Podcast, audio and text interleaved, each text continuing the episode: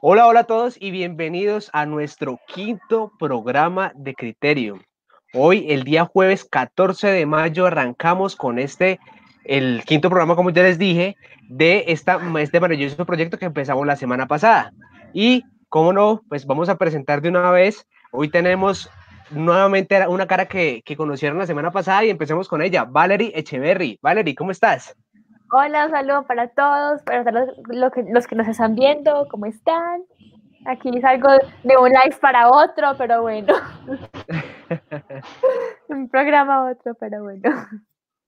Super, Valerie. Bueno, Juanse Gallego, ¿cómo vamos? Hola, hola, ¿cómo están todos? Eh, saludos a los oyentes, a los televidentes, a los... ¿Qué más hay de oyentes? Bueno, no sé. Pero bueno, que nos sintonizan a través de YouTube en este live, en este en vivo y, a la gente también que nos escucha después en Spotify, en Google Podcast, en Anchor.fm y en las demás plataformas de, de audio. Eh, recuerden seguirnos a través de las redes sociales, arroba CriteriumDev en Twitter e Instagram. Y de ver el último live que hicimos en, en Instagram. Ah, de hecho, lo hice, ahí está, con Valerie, eh, hablando del once ideal de la selección Colombia. Gracias, Sebas. Nati, ¿cómo estás? Eh, nuevamente, después de no, de no estar pues me hicieron mucha falta. Yo espero que a todos los que han estado conectados también les haya hecho falta, pero contenta pues de estar aquí nuevamente otro día compartiendo con ustedes y pues esperar a los invitados. Súper, súper, Nati. Eh, bueno, Sebas, Sebas Rodríguez, ¿cómo vamos? Bien, bien. Hoy tendremos sorpresas, no solamente los invitados, tendremos sorpresas al finalizar el programa. Eh, vamos a ver un poco de lo que ha sido eh, el desarrollo de Criterion para toda la gente. Tenemos muchos temas, el tema de lo que estamos viendo, eh, el arbitraje, las polémicas arbitrales, tendremos el tema de, de Lady Olis más adelante, que fue una noticia bastante, bastante fuerte que nos tocó a todos, porque pues no es justo lo que le sucede a esta Vallecaucana. Listo, Sebas.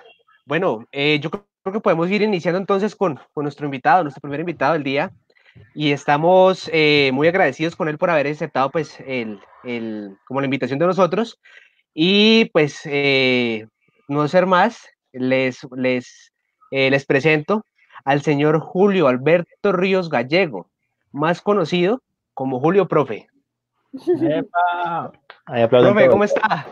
Hola, muy buenas noches. Muy complacido. Gracias por la invitación. Muchas gracias, profe.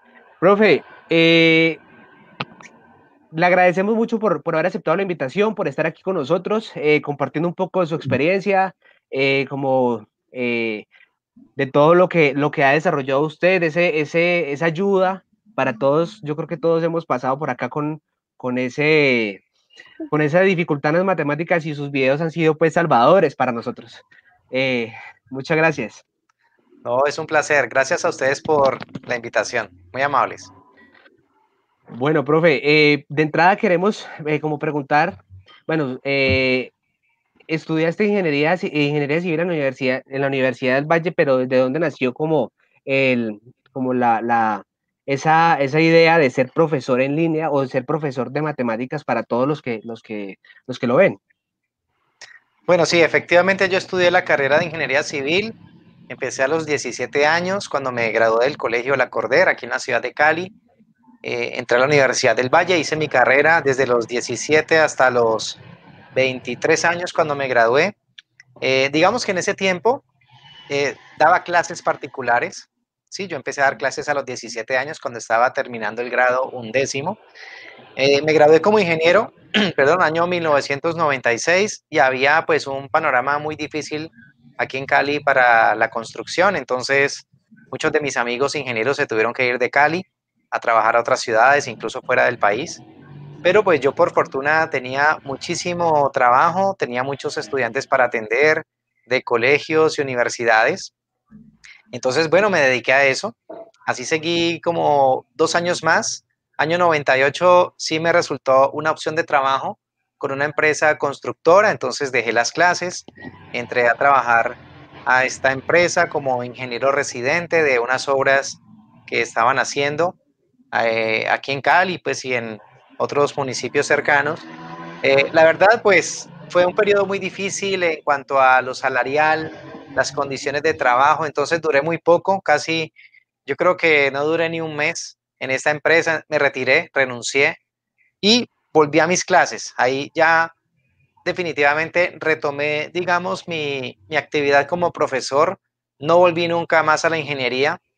Y bueno, siempre me gustó enseñar, entonces seguí con mis clases particulares, ya me vinculé con instituciones de educación, principalmente pues universitarias, trabajaba como profesor hora cátedra y así seguí hasta que por allá en el año 2009 eh, estaba trabajando en un colegio privado de aquí de Cali en el día y una universidad por la noche y fue cuando pues se me ocurrió la idea de abrir un canal en YouTube, el canal Julio Profe, con el propósito de publicar allí algunos ejercicios grabados en video para mis estudiantes. Sí, a veces pues sentía que algunos de mis alumnos me, me decían que no me habían entendido, que, que de pronto que quisiera, querían que yo repitiera toda la explicación y ese tipo de cosas, o faltaban a clases, a veces por diversas razones no asistían a clases.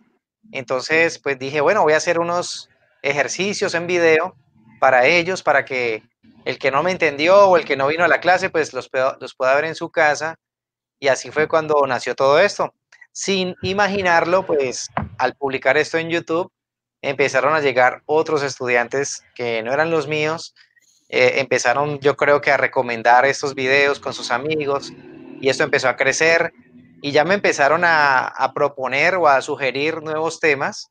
Entonces fui como expandiendo ¿no? la, la oferta de videos. Inicialmente los primeros videos que yo hice para mis estudiantes eran de temas de álgebra y aritmética, pero ya por YouTube después empecé a recibir peticiones de ejercicios de cálculo, de física, de trigonometría, entonces ya fui abriendo un poquito como el panorama, sí, el abanico de posibilidades y sin querer me fui embarcando en la construcción de un proyecto educativo que pues todavía sigo construyendo, ya llevo 11 años, sí, como profesor virtual, o sea, haciendo este trabajo a través de de YouTube principalmente, pero también utilizando las demás redes sociales. Y pues muy feliz, la verdad, muy contento porque pues esto es lo que siempre me ha gustado, poder enseñar, poder compartir mis conocimientos de matemáticas y de física y también pues mi experiencia como profesor, la experiencia que gané en todos los años en los que fui profesor presencial. Yo tengo una pregunta, Julio. Eh, sí, adelante. Quisiera saber qué es lo que tú más recuerdas de la época de estudiante en el Colegio La Cordera. No, pues muchas cosas, o sea, el estudio era bastante fuerte, había que estudiar muchísimo, era un colegio en esa época, bueno, todavía, ¿no? Eh, muy exigente en lo académico, eh, había que estudiar muchísimo, pero mm, digamos que yo pues también combinaba mi tiempo con otras actividades, estuve pertenecía a la banda de guerra, me encantó la experiencia de estar en la banda, tocaba la corneta, después toqué la lira, eh, también estuve en el grupo musical del colegio, en el grado 11, eh, estaba en el equipo de fútbol, bueno, no soy muy bueno jugando fútbol, pero allí hago mi aporte con mi zurda, con, mi, con, mi, pierna zurda, y, y no, me gocé, me gocé muchísimo la etapa del colegio, creo que hice los mejores amigos del mundo todavía, hoy con lo de la pandemia, nos estamos reuniendo periódicamente a conversar, ellos están pues ya por diversas partes del mundo, pero allí mantenemos la comunicación. Entonces fueron muchas cosas muy lindas del colegio, yo a mi colegio lo quiero muchísimo, yo pues cursé todos los años desde kinder hasta grado undécimo cuando me gradué. Sí, pues siempre fui un estudiante muy, muy dedicado, eh, preocupado pues por no fallarle a mis padres, ¿no? O sea, con el cumplimiento de mis deberes, con estudiar, con preparar los exámenes, pues digamos que de alguna manera eso siempre se vio recompensado, ¿no? O sea, siempre, digamos, me esforzaba por obtener el primer puesto en el salón, eh, también me saqué el mejor ICFES de, de mi promoción, y así, o sea, siempre respondiendo con mi estudio, pero también pues digamos, eh, repartiendo o, distribuyendo mi tiempo con otras actividades que siempre disfruté. Ah, qué bueno. Profe, con, la, con las buenas noches.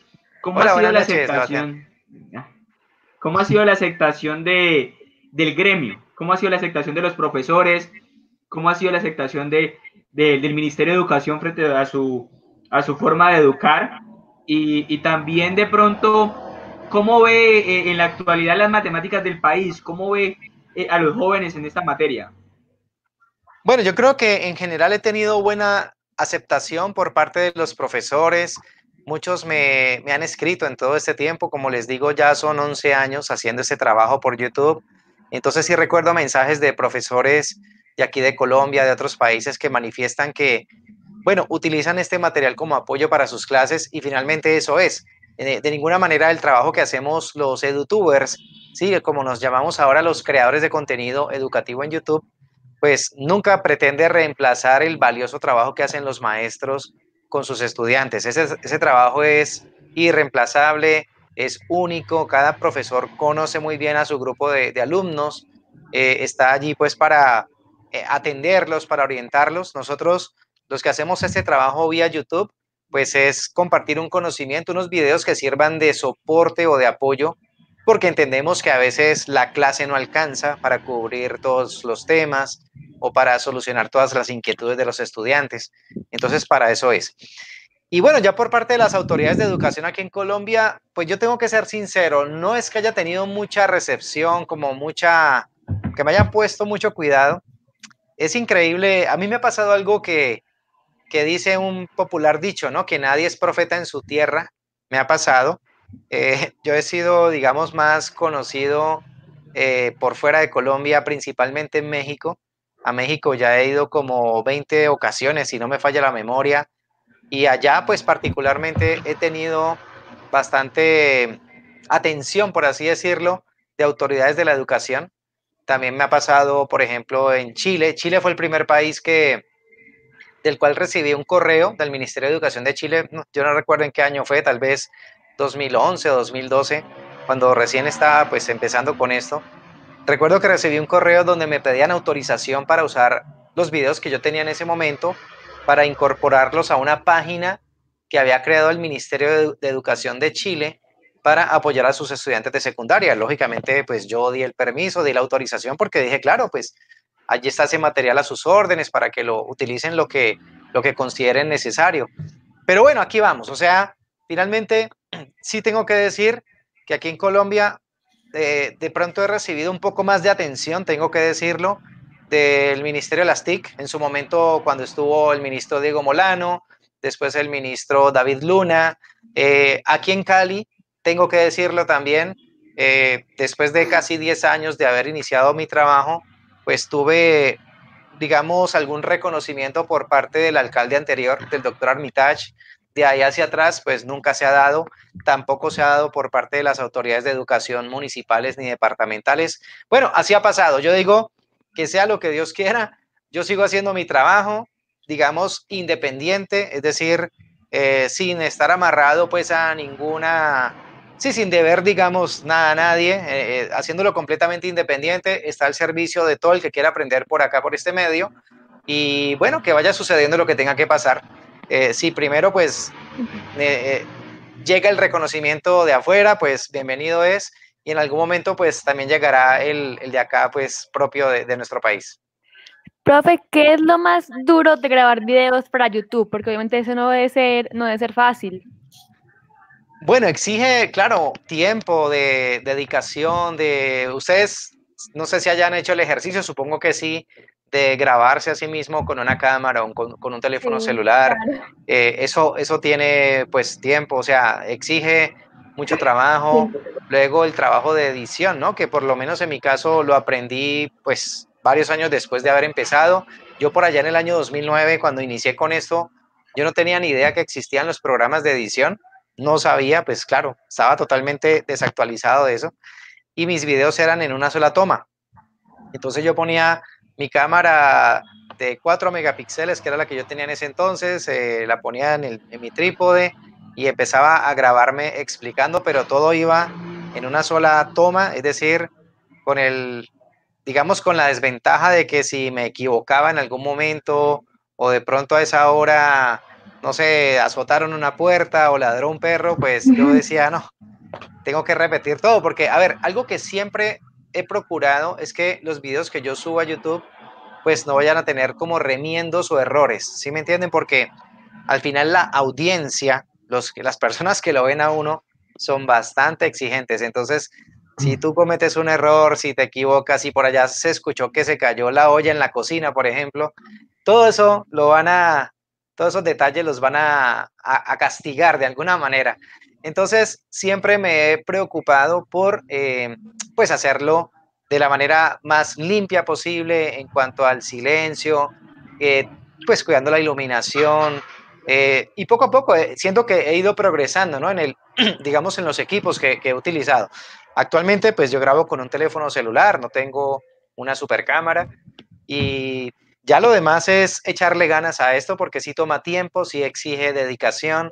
También hay que atender la comunidad, o sea, hay que revisar los comentarios, hay que responder, o sea, reaccionar a estos comentarios, eh, colocar la manita arriba o ahora el corazoncito, eh, todas estas herramientas que empieza a ofrecer YouTube para uno ir, digamos, atendiendo la audiencia, esta comunidad que uno empieza como a conquistar de alguna manera con, con el trabajo que uno está haciendo, ¿no? Así como también lo están haciendo ustedes con su canal pues poco a poco se va a ir sumando más gente a la cual hay que escucharla, hay que responderle los mensajes. Entonces todo eso exige pues tiempo y dedicación. Profe, buenas noches. Pues Hola Juan Sebastián. ahí, ahí el primo, el primo. El primo, eh, claro. claro, no, una, una, una, pregunta y es algo bastante interesante porque yo también lo he sufrido y de hecho sí lo sigo sufriendo, por eso estudié comunicación social acerca de los números, cómo, cómo ver, cómo hacer ver mejor a las personas las matemáticas tan fáciles, porque juro que vi un video para, para un taller y lo entendí todo y por más clases que yo vi en, el colegio no lo pude entender. Entonces, ¿cómo hacer ver esas, esas matemáticas que algunos es un suplicio? ¿Cómo hacerlas ver tan fáciles? Claro, digamos que el encanto de las matemáticas está en la forma como se enseñan. Las matemáticas de por sí, pues son perfectas, son útiles, eh, perdón, siempre van a estar como a nuestro servicio, ¿no? Para utilizarlas. Eh, entonces, creo que la magia, el encanto ocurre en la manera como se enseña. Entonces, yo por lo menos, ¿qué procuro hacer en la explicación? Pues llevarla con mucho orden, paso a paso, con mucho detalle, recordando, digamos, todas estas cositas que hacen parte de las matemáticas como las propiedades, las fórmulas, los conceptos, las definiciones, en fin, todas estas cosas que, que hacen parte de, que van componiendo pues todo, todo este discurso matemático. Entonces, creo que es allí, o sea, la verdad, yo, yo creo que cuando uno le explican algo detalladamente, con paciencia, eh, con ejemplos, eh, sin ninguna prisa, pues uno lo va asimilando y uno se va encariñando con eso. Entonces, pues la verdad, creo que ese ha sido un factor, digamos, decisivo para que pues el trabajo que yo vengo haciendo pues haya sido bien recibido por tantas personas. Entonces, creo que allí está, ahí está el, detalle. Y especialmente a los estudiantes de comunicación social, pues que yo sé que muchos eh, escogen estudiar esta carrera por no querer entenderse mucho con cálculo y física y estas, estas asignaturas, pues siempre les hago la invitación a que, a que no se peleen con los números. ¿Y saben por qué se los digo? Porque permanentemente veo en, radio, en televisión, en internet, eh, veo a veces algunos errores que se cometen a la hora de comunicar noticias que tienen que ver con datos o con números. Y veo a veces a los, a los comunicadores un poquito enredados con, con esa parte, eh, que con, los, con el manejo, por ejemplo, de cifras, de porcentajes. Entonces, ahí hay que tener bastante cuidado con eso porque, pues al final, nosotros los que estamos del otro lado, los espectadores o los oyentes, sí, o los televidentes, pues vamos a, decir, uy, caramba, aquí se le fueron las luces a, este presentador o, a este reportero, no sé. Entonces, eh, hay que tener cuidado con eso. Al final, pues ustedes saben que, que la, pues, la manera como se transmite el mensaje, pues de eso depende mucho la credibilidad, ¿no? Y el prestigio. Finalmente, eh, pues es algo con lo que tenemos que tener bastante cuidado y a, eso de alguna manera está, pues asociada a las matemáticas, ¿no? O sea, a, tener mucho rigor, mucho cuidado con cómo se tratan esos datos, esas cifras y también a la hora de comunicarlas, pues ser bastante juiciosos con eso. Profe, por aquí en los comentarios nos hacen una pregunta bastante interesante y es, ¿qué piensa del modelo educativo colombiano? Eh, usted que es, digamos que un un educador alterno a lo que es de pronto el modelo educativo colombiano. ¿Qué piensa usted de pronto como, como, como se maneja acá en Colombia? Bueno, yo pienso que lo principal que debería hacerse aquí en Colombia y creo que es donde radica pues muchas de las fallas, es en la preparación de los maestros, en que primero estén bien preparados y segundo bien remunerados, que es algo que lamentablemente, eh, lo segundo sobre todo, no, no pasa mucho en Colombia y no pasa en América Latina. O sea, es una realidad que yo he visto en otros países de América Latina, en los que he visitado, eh, pues de los cuales uno también se, va enterando, ¿no? Cómo es la situación y casi siempre los profesores, eh, pues nos toca, me incluyo porque, repito, yo fui profesor presencial por espacio de casi 23 años, entonces a uno le toca muy duro, o sea, a veces trabajar en varias instituciones, fuera de eso complementar con clasecitas por allí particulares o asesorías, porque a veces el sueldo pues no es bueno y es mucho el trabajo, entonces hay que empezar por allí. Eh, sería ideal que algún día los profesores ganaran igual o más que lo que gana un economista o un ministro o un ingeniero, sí, porque al final los profesores son la génesis, son la raíz de todas las profesiones. Y lamentablemente eh, son los profesionales a veces menos, eh, peor remunerados o, incluso maltratados, ¿no? O sea, en términos, eh, pues, de, beneficios económicos para ellos. Entonces, creo que ahí empieza todo. El día que tengamos buenos profesores, pues eso se va a traducir pues en, una buena calidad de la educación, en profesores que transmiten amor por, por el conocimiento, entusiasmo, ganas por aprender en los estudiantes, en los niños, en los jóvenes. También, pues si nos vamos al otro lado, pues que eh, ustedes ven que en nuestro país hace falta mucha inversión en escuelas, en, las mismas instalaciones de las escuelas, en buenos eh, eh, escritorios, pupitres, que, los niños pues todos tengan su alimentación, todas las condiciones para, realmente poder desarrollar su actividad educativa de manera adecuada, ¿no? Entonces, son muchas de las cosas que, que, repito, hacen falta pues por, por digamos, eh, suministrar o proveer en estos momentos a, todos los actores de la educación, especialmente profesores y, estudiantes. La misma conectividad. Miren el problema que tenemos hoy en día con la pandemia, de saber que hay muchos niños y jóvenes que, están quedándose por fuera de, la formación virtual porque no cuentan con los recursos, no tienen internet, no tienen un computador. Eh, entonces, allí empieza uno a sentir que hace falta más inversión en esta parte de la educación, que finalmente pues es lo que saca una sociedad adelante. Esperemos que todo lo que está pasando ahora pues sirva, digamos, de lección para que a futuro los dirigentes y los gobernantes pues prioricen la educación pues por encima de, todas las actividades. Bueno, lógicamente también la salud eh, y otros aspectos, pero sin duda la educación pues merece, merece atención si queremos ver resultados eh, a, a largo plazo. Profe, ¿qué significa para usted la Fundación Transformemos? ¿La qué? ¿Fundación? La, Fundación Transformemos. Ah, ya. No, pues a ver, una importante entidad en Colombia que hace un trabajo muy lindo con lo que es la población vulnerable. Vienen haciendo un trabajo desde hace ya varios años eh, en, el, en pro de alfabetizar a población que ha sido, digamos, desplazada por la violencia o por la pobreza, bueno, por muchas circunstancias. Y también, eh, fuera de alfabetizar, pues brindar la formación, digamos, en primaria, en secundaria, a la población adulta que, digamos, no ha tenido esa opción. Y pues yo tuve la fortuna, el privilegio de poder trabajar con ellos un tiempo, de hacer como una alianza. Eh, grabamos en conjunto un material para, digamos, su actividad educativa. Eh, sé que ellos están en, Bogotá, bueno, específicamente en la vía a la calera, tienen su sede y hacen un trabajo a nivel nacional muy, muy bonito, muy valioso, eh, que básicamente consiste en llevar educación y formación académica a las poblaciones, digamos, menos favorecidas. Profe, ya cuando estábamos hablando del tema eh, de la importancia que tiene para, los estudiantes su trabajo, ¿tiene alguna anécdota? ¿De pronto alguna vez le han enviado algo? ¿Algún estudiante se lo ha encontrado y le ha agradecido por ayudarlo a graduarse de la universidad? ¿Ha tenido alguna anécdota así que usted nos pueda contar?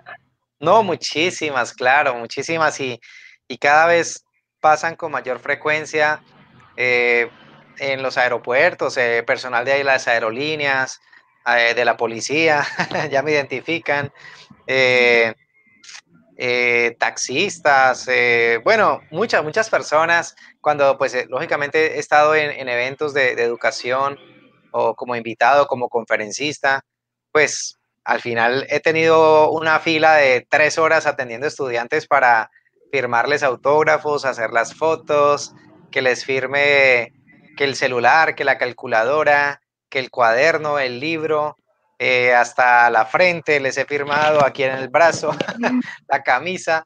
Han sido, verdad, cosas muy bonitas que, han sucedido alrededor de todo esto porque, pues es un poco extraño para muchas personas, ¿no? Que, un profesor de matemáticas eh, produzca eso, ¿no? Ese tipo de reacciones. Entonces, bueno, yo me siento muy feliz, de verdad, muy, muy, muy complacido de saber que con mi trabajo, pues muchas personas han logrado pues avanzar en sus estudios, por lo menos quitarse esa sensación de que es que las matemáticas son imposibles y que son una tortura. Sí, eso es justamente lo que yo pretendo combatir, esa matofobia, ¿no? Como se llama el miedo o el pánico que existe hacia las matemáticas. Entonces, no son muchas, muchas las anécdotas. Recuerdo por allá una en un restaurante, estaba con un hermano de mi esposa, estábamos en Bogotá, terminamos de comer y íbamos para una reunión cuando nos trajeron un, postre, los meseros, y, la verdad, pues nosotros no lo habíamos pedido. Entonces, eh, los meseros se acercaron y nos dijeron que ese era un regalo de parte de ellos para, pues para mí, que porque yo los había ayudado con, con, sus matemáticas. Entonces, pues fue, un detalle muy bonito. Entonces, e, eso, ese tipo de cosas ha pasado. O sea, la verdad, nunca, nunca nadie en ese tiempo se me ha acercado a hacerme un reproche o a agredirme, no. Las agresiones ocurren es por acá en, en redes sociales. Ustedes saben que eso sí, no faltan los trolls, los haters, eh, que mm. para ellos hice mi canción precisamente, mi Rose Yourself, eh, a propósito de mi calva que brilla. Entonces allí está la canción. Y de esa manera, pues les doy a entender de que no me importa lo que me digan, o sea, no me van a afectar, no me van a desmotivar y voy a seguir adelante con mi trabajo. Entonces, pues, en fin, eh, en resumen, son pues muchas, muchas situaciones bonitas, eh, donde he sentido el cariño, el aprecio de, la gente, de los estudiantes, de profesores, de padres, de familia. Entonces esto es como la, la, motivación que uno tiene a diario para seguir adelante con este trabajo. Profe, eh, hace poco vimos que tuvo un directo con el físico Javier Santaolalla. Eh, además de él, viendo, eh, pues hemos sabido que, que has tenido un buen recorrido como a nivel eh, de web y pues eh, has tenido buenas charlas con, con personajes bastante importantes en la parte científica, en la parte matemática a nivel mundial. Quisiera saber eh, para usted cuál es el, cuál es el, como el directo, como la charla más importante que ha tenido a lo largo de su carrera, pues en la parte, en la parte de la internet, de la web. No, pues la más importante es que han sido muchas, ¿no? pues he grabado con el doctor Negrete, por allí hice el papel de Toreto, no sé si lo recuerdan, también de, un video de Pokémon que hicimos con ellos, eh, con Daniel Samper también hemos hecho grabaciones, con Javier Santaolalla, eh, con quién más hemos hecho colaboración, bueno, en los eventos de YouTube que, hemos, que, he participado, he estado por allá en, en México, estuvimos con, pues conocí que a Wherever Tomorrow, a Juan Pazurita, a los youtubers de acá de Colombia, Juan Pablo Jaramillo, Juana Martínez, bueno, todos ellos que al final, pues, personas muy queridas con las que tuvimos una excelente convivencia. Entonces, pues me queda difícil, la verdad, poder clasificar a ver con cuál, con cuál es que, con cuál me quedaría como el mejor. En realidad todas han sido experiencias muy increíbles, porque, bueno, cada uno en su campo, pues Javier en su física, eh, por allí también, bueno, Daniel Samper con la sátira, sátira política, eh, el doctor Negrete también con su humor médico, pero pues de todos siempre quedan experiencias muy lindas, muy, muy gratificantes y pues lógicamente manteniendo mi lugar, o sea, yo obviamente he aceptado este tipo de colaboraciones porque sé que no me van a sacar de mi, de mi carril, ¿no? Que es ser profesor, ser educador, no voy a hacer nunca cosas que, que pues vayan en contra de, mi nombre, de mi prestigio, pues algo que me ha costado muchísimo construir, ¿no? Entonces, pues aquí vamos a ver qué más, qué más sucede, qué más colaboraciones pueden surgir en adelante. Profe, hay, bueno, antes que nada es leer los comentarios, ¿no? Hay gente que le dice que si puede ir al baño, que si le permite. Ah, eso no falta. que estamos en YouTube, lo pueden hacer, como dice mi canción. Ahí que vayan al baño todas las veces que quieran. que cuando va a lanzar más eh, videos de cálculo 3, dicen por ahí, bueno, un montón de cosas que ahí también podrá leer en, el, en los comentarios. Pero hay una pregunta y es, ¿usted se imaginó alguna vez cuando dijo, bueno, voy a arrancar en YouTube? Ser un rockstar porque en serio es un rockstar, porque ya lanzó canción de Rose Yourself, porque ha conocido países gracias a YouTube, porque ha hecho, porque ha conocido youtubers. Los libros. Exacto, los libros. Por ejemplo, youtubers como Luisito Comunica, que es reconocido a nivel mundial. Eh, bueno, también estuvo con Fausto Murillo, por ahí lo seguí con eh, Nada que hacer, que también estuvo por ahí compartiendo escenarios. Pero, por ejemplo, y hay una pregunta ahí que sí, ¿para, para cuándo el, el, la colaboración con Auronplay? Pero, ¿te imaginó ser usted algún día un rockstar de YouTube? No, no, no. ¿Matemáticas? No, nunca, nunca. La verdad que, pues nunca, no estaba en mis planes. Repito, yo, yo empiezo a hacer esto año 2009, cuando trabajo en un colegio, en una universidad, cuando también doy clases particulares, y empiezo a hacer estos videos para mis estudiantes. Nunca me imaginé que de pronto esto pudiera escalar, ¿no? hasta este nivel y, pues producir todo esto, ¿no? Generar todo esto en, los estudiantes. Yo la verdad, claro, a veces a mí me, me, causa gracia, por ejemplo, en México, sentirme escoltado muchas veces en, eventos. ir con tres personas a mi alrededor porque está la aglomeración de personas que se vienen encima en eventos como el Talentland, por ejemplo, en Guadalajara, que he estado ya en dos ocasiones. Es una cosa loca. Allá también tuve, tuve jornadas de horas, la fila interminable de, estudiantes para hacer la foto conmigo, tenían que pasar en grupos como de 10 personas para, para que rindiera la fila, para que se moviera la fila, eh, pero, pero al final muy feliz, o sea, yo siempre le estoy con esa disposición de poder atender a los estudiantes, eh, porque yo digo, bueno, ellos están, o sea, están allí por voluntad propia, nadie los ha obligado, nadie les pagó para que fueran a hacer esa fila de tres horas, no, realmente ellos quieren pues poder expresarme de alguna manera eh, pues su agradecimiento, no sé, siempre lo que ellos me dicen, me regalan notas, me han hecho carteles, bueno, en fin, eso ya tengo por acá una cantidad de, colección de cositas que me han ido regalando, entonces eso para mí es lindo, es, es gratificante, es satisfactorio, ¿no? Pues recibir esa recompensa. Repito, yo nunca, nunca he recibido que alguien se me acerque y me, y me no sé, me, me diga algo feo, inapropiado, no, no, o sea, nunca siempre, siempre ha sido pues con la mejor energía y, y pues eso para mí es, es lo más bonito, la mejor recompensa que puedo tener por mi trabajo. Profe, a propósito de libros, en el 2019 nace Julio, el profesor en YouTube. ¿Qué tal le ha ido a usted con el libro? Pues bien, a ver, sé que el libro sí salió el año pasado, como a mediados del año pasado ya se publicó. Un libro pues que me tomó casi un año escribirlo. Yo allí cuento mi, un poco mi historia, ¿no? De, de lo que hemos conversado, cómo me fui encariñando pues con las matemáticas desde la niñez, en el colegio, luego pues mi paso por la universidad.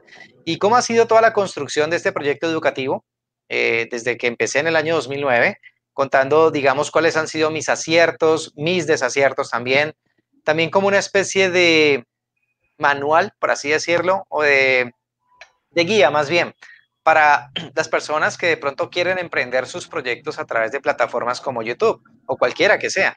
O sea, pues al final lo que trato de dar es como mi experiencia personal, compartir esas vivencias para que las personas que quieran empezar con, un proyecto similar, pues no vayan a tropezar con lo mismo que, que a mí me pasó, ¿sí? Porque he tenido también por allí mis, de pronto mis cosas no tan afortunadas entonces, pues como para ponerlo sobre aviso, ¿no? Entonces ahí va, sé que aquí en Colombia pues se ha, movido y con la expectativa de que de pronto pueda estar ya en otros países disponible también a la venta, pues de pronto eh, para que lo puedan conseguir en línea. Vamos a ver, por allí ya se está adelantando una gestión para ver si de pronto lo tenemos en México, pero acá en Colombia, en mi página inclusive lo pueden, lo pueden conseguir ahora, lo pueden pedir eh, pues en línea eh, entran a mi página, julioprofe.net, y allí en la parte superior hay un enlace que les lleva justamente a la información del libro y dónde está disponible aquí en Colombia. Súper, profe. Listo, yo creo que alguien tiene otra pregunta, ya. Profe, eh, uno, pues mucha gente que sube videos a YouTube se pone una meta de seguidores y de videos. Y ¿usted, ¿Usted tiene alguna meta en especial o ya, ya piensa que ya, las cumplió todas? No, la idea es seguir, seguir nutriendo mi, mi canal. Bueno, yo tengo dos canales en YouTube, ¿no? El primero, pues, el primero que abrí se llama Julio Profe. Mi segundo canal se llama Julio Profenet. Eh, ese canal lo abrí en el año 2011. Entonces, yo sigo, o, sea, el cielo es el límite, como dice ese, esa frase, eso es muy cierto. Uno sigue hasta que el Todopoderoso le preste la vida, hasta que uno tenga la salud, pues, para seguir haciendo este trabajo y, y poder seguir compartiendo eh, los conocimientos. Por ahí preguntaban que cuándo voy a hacer videos de cálculo 3, por ejemplo. Entonces, eh, en realidad es mucho lo que me falta por producir todavía. Ya he publicado como 1200 videos, un poco más, pero no, yo creo que no voy ni, ni siquiera por la cuarta parte de lo que debería publicar porque las matemáticas pues son un universo muy extenso, ¿no? Muy grande. Eh, en cada categoría de las que yo ofrezco, eh, perdón, aritmética, álgebra, geometría, cálculo, física, etcétera, pues allá hay una cantidad de temas, a su vez de cada tema pues hay variedad de ejercicios. Entonces pues sigo, sigo con la tarea. Últimamente, en estas últimas semanas eh, en que hemos estado con esto de la cuarentena y todos en casa, pues vengo haciendo puras transmisiones en vivo a través de mi canal.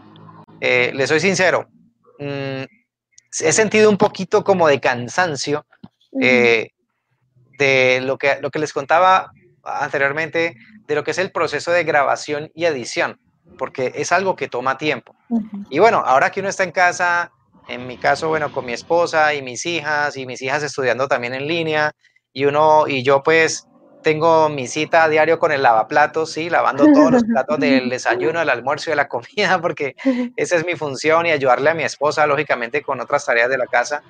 Entonces, claro, pretender grabar y editar, pues es más tiempo, más trabajo. Entonces, lo que he venido haciendo, que para mí ha resultado un poco más eficaz, es transmitir en vivo y hacer la explicación eh, de un ejercicio que yo pues elijo de acuerdo con lo que me van diciendo los suscriptores en YouTube o en las otras redes y ahí voy planeando mis ejercicios y los explico en vivo de tal manera que queda un nuevo video en mi canal para seguir nutriendo esas listas de reproducción. Entonces, allí sigo con la tarea de hacer más videos de, de todos esos temas que a diario me están solicitando los estudiantes.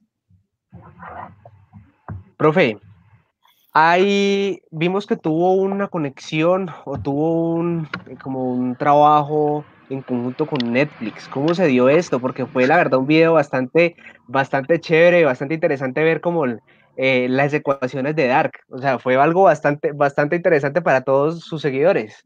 Sí, eso fue una cosa sorpresiva. Un día mi representante recibe un correo o una llamada, ya ni me acuerdo, de, de parte de, creo que venía de México. Y bueno, a su vez fue contactado con personas de aquí de Colombia. Cuando un día me dice él, ve, eh, te, quieren, o sea, quieren hacer un video para Netflix donde expliques Dark, Dark 2. Entonces yo dije, ¿cómo así? Pero bueno, no, nunca, nunca he visto la serie, no sé de qué se trata. Entonces me dijeron, no, tranquilo que pues te van a dar la información y todo. Y eso fue de repente, o sea, mi representante me da esa información por decir algo el día martes y resulta que al día jueves yo estaba ya viajando a Bogotá, o sea, dos días después, a la grabación. Eso fue todo un día. Hicimos la grabación allá en Bogotá. Fue una jornada bastante dura. Bueno, con pues con todo un equipo, de verdad, yo, nunca había estado en una grabación, en una producción, pues con tantas personas, o sea, equipo muy profesional de vestuario, de maquillaje, de luces, de todo, todo, o sea, una cosa fantástica. Ese video yo creo que se hizo en tiempo récord. Eh, salió, bueno, hicimos la grabación como un jueves y creo que como al martes siguiente ya estaba el video y creo que el lanzamiento se hizo en Facebook explicando Dark 2, la segunda temporada de Dark, que al final pues creo que la gente quedó más confundida. sí es una serie complicada de entender, pues con este video quedaron peor. pero la idea era como de pronto, sí, crear la, la expectativa, ¿no? De invitar a la gente a que, a que vieran pues la serie. Yo de hecho, a partir de eso, ya me la vi toda, me vi la primera temporada, la segunda y creo que ya está la tercera, no sé si ya salió, por ahí me pareció leer algo de que si ya salió, está muy próxima a salir la tercera, entonces bueno, ya me la voy, como se dice, programando para, para ver la tercera temporada, porque sí quedé obviamente con, bueno, qué pasó aquí con lo que terminó la segunda, pero una experiencia muy, muy bonita haber, haber hecho este video para Netflix, eh, que tampoco, pues, repito, estaba en mis planes, yo no lo busqué, mi representante tampoco, pero bueno, surgió esta oportunidad y al final pues salió muy bien. Listo, ¿no? Yo creo que sería todo ahí. Eh, Disculpe, o sea, yo aquí me estaba riendo de los comentarios que ponen. O sea, yo también. Yo me imagino que habrán dicho, a ver. No, es que varios pusieron muchas cosas súper chistosas que realmente uno como que trataba de estar serio, por eso sí, la gente sale con unas cosas que no puede que si ya había despejado el binomio de oro, que si win más se llamar win menos por menos porque menos por menos da más. no, que sí que tan cierto que, la publicación que más de seguidores tenía era otros famosos como Shakira en YouTube. No, es que son unas. eso sí es verdad, ¿no? sí, sí, sí. Sí, no, es verdad, sino la gracia con la que la gente lo escribe, que uno se queda como. la verdad, menos mal no ponen directo sus, sus, sus ejercicios, porque si no sería todo así un caos. Pero bueno, profe, antes de despedirlo, bueno, darle las gracias por estar con nosotros. Eh, estamos apenas nosotros empezando también en esta plataforma de YouTube. Ojalá nos dé tantos éxitos como usted. Eh, y nada, la verdad, eh, la gente que lo quiere, por ejemplo, aquí estaba Sebastián Clavijo, Juan Esteban Lizarazo, estaba Marco Ramírez, María Andrada, Sebastián Rubales desde Argentina, desde México, aquí en Colombia. O sea, hay muchas personas que lo siguen desde todo y antes de despedirnos, la primera es, mañana es el Día del Profesor, feliz día. yo también iba a decir gracias. Eso, feliz día adelantado. Muchas gracias. Bueno, son los primeros en felicitarme. Muchísimas gracias, de verdad. y lo segundo, antes de despedirnos, es eh, de, qué equipo es hincha, Julio, profe. Adivinen. no, es precisamente este. Cali, Cali, Cali, Cali. Del 11. Del de la mechita, la mechita. Del 11. Este. Uh, no, bueno, lamento decepcionar a los que creían que yo era hincha del Cali, porque yo no sé, por ahí, por ahí han sacado ese rumor de que yo soy hincha del Cali, pero no es así. Sí, por acá en un comentario. Lo siento mucho. Yo soy hincha de la, de la América, pues no soy tan, tan buen hincha, o sea, de, de estar yendo sin falta al estadio, estas cosas, pero, pero sí, o sea, tengo un amigo por acá, un gran amigo que es vecino también, y ese sí es súper hincha americano, entonces cada que juega la América él me llama y me invita a su casa y lógicamente cuando yo puedo, pues vamos y vemos los partidos juntos, entonces haciéndole fuercita a la mechita, el actual campeón, ¿no? Y que ahí dice que, ahí que lo vieron en la final, en el estadio. Ya lo, lo tienen pisteado, profe. No, muchísimas gracias. Sí, sí, sí. Vigilado, vigilado por, por haber aceptado la invitación. Ahí me está diciendo William Gallego que, que mi defecto es ser americano, ¿sí ven? Yo sabía que iba, eh, iba a defraudar a muchos. Pero bueno, entonces, muchísimas gracias, profe. Eh, muchos, a mí no, porque yo sí dejé de ver matemáticas ya los dos, últimos años del colegio, pero a muchos leen el grado hasta la universidad y todo por, Prácticamente. porque los ayudó demasiado. Muchísimas gracias entonces eh, por haber estado aquí con nosotros, por haber compartido ese tiempo. Sé que se ha cansado también porque antes de esto estuvo en directo eh, explicando el ejercicio, pero bueno, se pasó un buen momento y, nada, ya eh, su, su, última palabra, Julio, para, para despedir esta entrevista. No, pues muchas gracias a ustedes por su gentil invitación. Les animo a que sigan adelante con este proyecto. Creo que han empezado muy bien, en un formato muy interesante, muy ameno, muy descomplicado. Y de eso se trata, de ser uno juicioso, ser perseverante. Eh, poco a poco van a ir conquistando el corazón de más seguidores, de más personas y van a ir también viendo los resultados. Así que gracias de nuevo, les animo a que sigan con su proyecto y pues cuenten siempre conmigo, con un servidor. Muchísimas gracias. Muchas gracias. Muchísimas gracias. Que viva la mechita. Que viva la mechita. Feliz día, profe. Muchas gracias, de verdad, muy amables. Un abrazo para todos ustedes. Vale, y para las personas que nos Un abrazo, acompañaron. profe, muchas gracias. Muchas gracias. Vale, que estén muy Se fue, ah, uy, lo cortó. Lo cortó. No, feo, feo. Pero bueno, pasada. no, la verdad, la verdad, no sé, yo la verdad lo disfruté mucho. Obviamente ya ahí se dieron cuenta que era mi primo y todo, pero, pero no, la verdad, un gran, gran invitado el que tuvimos hoy.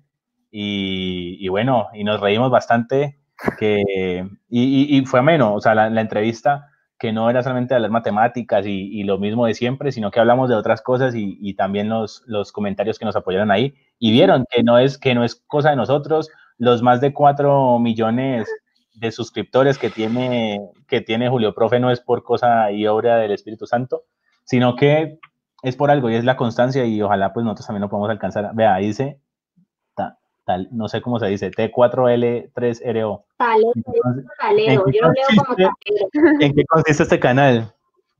Juan Pablo, ¿en qué consiste este canal? Expliquémosle a. Pues este, este, este canal, este canal es un, es un canal de todo, porque no queremos que, que la gente se encasille solamente que somos de eh, periodismo deportivo. Eh, bueno, sí, nosotros estamos enfocados en esa parte, pero ¿por qué no recibir otras, otras partes de nuestra vida? O sea, ser un poco diversos. Eh, ya, tenemos, ya tuvimos, por ejemplo, el, el sábado pasado un artista bastante reconocido. El día de hoy tenemos un youtuber y profesor bastante reconocido. Entonces, la verdad, eh, los invito a que nos, se suscriban y nos sigan porque tenemos información no solamente la parte deportiva, sino también de todo el ámbito social y de la vida actual de nosotros. Así es, sí. Yo no puedo. Bueno, eh, chicos, yo, yo eh, les propongo entonces que arranquemos con, con el tema de los del arbitraje, del arbitraje, eh, ya que, ya que pues hubo unas declaraciones bastante complejas de Mark Lattenborg, que, que dijo pues de que en la final del 2016 de la Champions eh, favoreció un poco al, al, al Real Madrid al no anular un gol que en su momento no, eh, él dice que no lo vio tal vez en el momento, pero que cuando estaban en el descanso se dio cuenta que era que sí era así, que estaban en, que estaban en, en, ese, en esa situación. Entonces, eh, cuéntenme, ¿qué otros equipos recuerdan ustedes que hayan sido favorecidos por el arbitraje? Además del América, Yo también iba a decir eso. además Eh, del América. El América ese semestre se ha habido muy beneficiado con tantos penaltis que le han pitado. uy, lo dijo la, que uno, uno de esos fue en el compromiso de ida de la final del fútbol colombiano en el 2008 entre América versus Chico. Ahí Ronald fue quien pitó y pues eh, el final del juego cuando Fran Pacheco, el jugador del Chico, estaba en posición de gol, es más, anotó, pero el juez había terminado el compromiso segundos antes. Y las protestas, pues obviamente, como todos nos hicieron esperar, pero entonces ahí es donde uno dice que está favorecido. Y pues el protagonista de la jugada fue expulsado, no fue error de regla, abro comillas, explica Roldán, que no fue un error de regla, sino que fue con una contravención de la regla, sino el sentido común. El árbitro es el dueño del tiempo, ya se había cumplido los tres minutos de reposición y podía terminar el partido. Bueno, yo Eso tengo él, como defensa fue lo que él pues dijo frente a esa a ese error. No, yo tengo dos. Una fue un gol que le anularon a Juan David Rodríguez del Once Caldas el semestre pasado aquí en Manizales, un gol legítimo, creo que fue contra, contra Santa Fe, había- pitaron fuera de lugar y él estaba muy estaba muy habilitado. Y otra fue cuando el Cali le ganó la final del 98-99 al Once Caldas, porque Oscar Julián Ruiz les pitó mucho mejor a- al del Cali que al Once, y por eso tienen el título de ese año. Chicos, los interrumpo un poco porque, Ah, bueno. porque tenemos a alguien, a alguien aquí que nos está esperando y es una compañera de nosotros, por favor, démosle entrada a ella, que ella también eh, la tenemos para opinar de ese tema y es Juliana Fernández desde Medellín. Juliana, ¿cómo estás? Hola, buenas noches, ¿cómo están todos los televidentes y oyentes y mis compañeros? Muy bien. Aquí aguantando calorcito, pero bien. Sí. Súper. Eh, Juliana, como ya escuchabas, el tema en este momento es que eh, estamos hablando un poco de los, de los equipos que han sido favorecidos de los árbitros y obviamente tenemos a muchos actualmente, pero pues cuéntanos cuáles son los que más recuerdas. Pues, eh, aunque sea hincha del equipo, muchas veces Nacional se ha visto beneficiada por los árbitros, también la, se ha visto afectada con el Junior. Eh, pues esos son como los que más me acuerdo. El Junior, a veces partidos del América también, a Millonarios, con Nacional también a Millonarios le ha ido con los arbitrajes a veces como regular, pero pues esos son los que más me acuerdo y los que ustedes ya mencionaron. Al Real Madrid todos los Ah, to- partidos, exacto, le- exacto. todos los partidos le- lo benefician, bueno, en fin. Ya sea lo Pues beneficien en el partido o le pongan un equipo Ah, sí. muy fácil, Fácil. para que Yo- sea facilito Total. para pasar la rondita. Uh, Yo, yo estoy, ahí le están, le están sapeando a Juan Pablo que él es hincha de la América, pero bueno. Yo Nada. recuerdo, Mm. yo, yo recuerdo eh, en Brasil 2014, eh, eso es gol legítimo aquí en la Conchinchina, en Plutón, el gol de Yepes. De Yepes. sí, no hay, no hay- inolvidable, obviamente, claro. ¿Sabe- sabes, que, ¿Sabes que el otro día hicieron un análisis y no estaba habilitado? Desde que sale, Ah. desde que parte la jugada en el, en el tiro, en el tiro libre no estaba, no estaba habilitado. Entonces, tantas- han hecho tantas complejo. veces eso que en unas en varias veces han dicho que sí y Y ahora en otros que no. Ujú. Pero eso siempre había una controversia ahí, pero para todo el mundo fue gol de Yepes. ni la, ni la tecnología puede resolver eso. Sí, no. Y el gol, y el gol de Alemania contra Inglaterra, si no estoy mal, o fue al revés, no recuerdo, creo que fue, fueron dos, eh, o sea, uno de Inglaterra Alemania y otro de Alemania Inglaterra, si no estoy mal, en mundiales, ambos. Entonces, eso por un lado, y obviamente el gol, el gol con la mano de Maradona, la mano de Dios, eso sí no se va a poder olvidar nunca más. esa, estuvo- esa estuvo drástica. Yo Y tengo un recuerdo de un... de Perdón, un los interrumpo. Eh, en Argentina dicen mucho que el penal que no le cobraron a Higuaín contra Alemania para la final. Sí, ese, ese fue Uh. penalazo. Total. Y el, y, el, y el penal que le cobraron a Holanda, a Arjen Robben, contra México. Exacto. Sí. Yo tengo un recuerdo y yo sé que los hinchas del Barcelona me van a odiar y van a decir que yo soy un hater, A ver, pero ese Chelsea-Barcelona del 2009, No. ese Chelsea-Barcelona del 2009 es un señor robo. Se los puedo decir. Son Ah. aproximadamente 5 6 penales que no pitaron en ese partido a favor del Chelsea para que el Barcelona tuviese oportunidad y eso hasta último minuto de poder clasificarse a la serie. De hecho, eso hubiera sido bastante interesante que el Chelsea clasificara porque se repetía la final del 2008. Y, siento, y de hecho hasta el mismo Drogba se indignó al final del partido, que de hecho fueron, son imágenes eh, como muy recordadas, fue eh, de ese, de ese, como de esa desazón de los jugadores del Chelsea por, el- por ese robo que se puede, del que se puede hablar en ese momento. Pues ah, yo la verdad, ahora, ahora con la entrada del VAR, creo que eso soluciona mucho. Pero antes uno ver, por ejemplo, ese pique en la raya, en ese gol de, de Inglaterra contra Alemania en un mundial, ver a esa rapidez, la mano, la mano de Maradona, o sea, hay muchas cosas. Ver, por ejemplo, con tanta gente y tanta presión, es que los, los árbitros también son seres humanos y también sienten la presión y se pueden equivocar ver, ver en, un, en una milésima de segundo, ver si alguien está adelantado o no en una final de Champions en los últimos minutos y que eso decía un empate y que a, y a- y a posteriori eh, lo gane el Real Madrid en penales. O sea, uno no, no puede controlar esos Sí. nervios tampoco. O sea, yo creo que el VAR alivia muchas cosas, puede que sea muy criticado y todo, pero... Pero, bueno. el VAR tiene sus pros y sus contras, Mm, digamos que total. el árbitro como puede tomarlo en cuenta, como puede que no, o sea, él puede tomar la decisión de ah, voy a ir a ver el VAR o tomar la decisión definitivamente de que no, no, no fue tiro de esquina, no fue uno, hubo no hubo nada. Entonces eso es un pro y un contra realmente porque no va a ser obligación que lo use, entonces digamos que tampoco es que vaya a haber mucho dentro de lo que cabe el VAR. que el tema del, el tema del VAR hay que tener en cuenta que no, está, no es rápido, es un proceso bastante lento, entonces eso retrasa el juego. Además que todavía no se ha podido implementar el tema de que se detenga el tiempo, como lo vemos en el fútbol sala eh, o en el futsal también. Entonces hay que mirar eso. O sea, volver que en el fútbol colombiano eh, se va a parar el VAR, no va a estar por lo que resta de este año. Entonces es un tema que la verdad en una época fue muy fuerte los, los errores arbitrales. Creo que el más grande de la historia fue la mano de Maradona. Después lo vimos en el partido de Inglaterra que ustedes mencionan que después de ahí hubo un antes y un después cuando colocaron el ojo de halcón o el ojo de águila. Entonces, ya de aquí en adelante, ¿qué sigue? De todos modos hay que mirar porque el fútbol va a entrar en unos cambios. Ya sabemos que pues no se puede el tema de escupir, que nunca debería pues estar.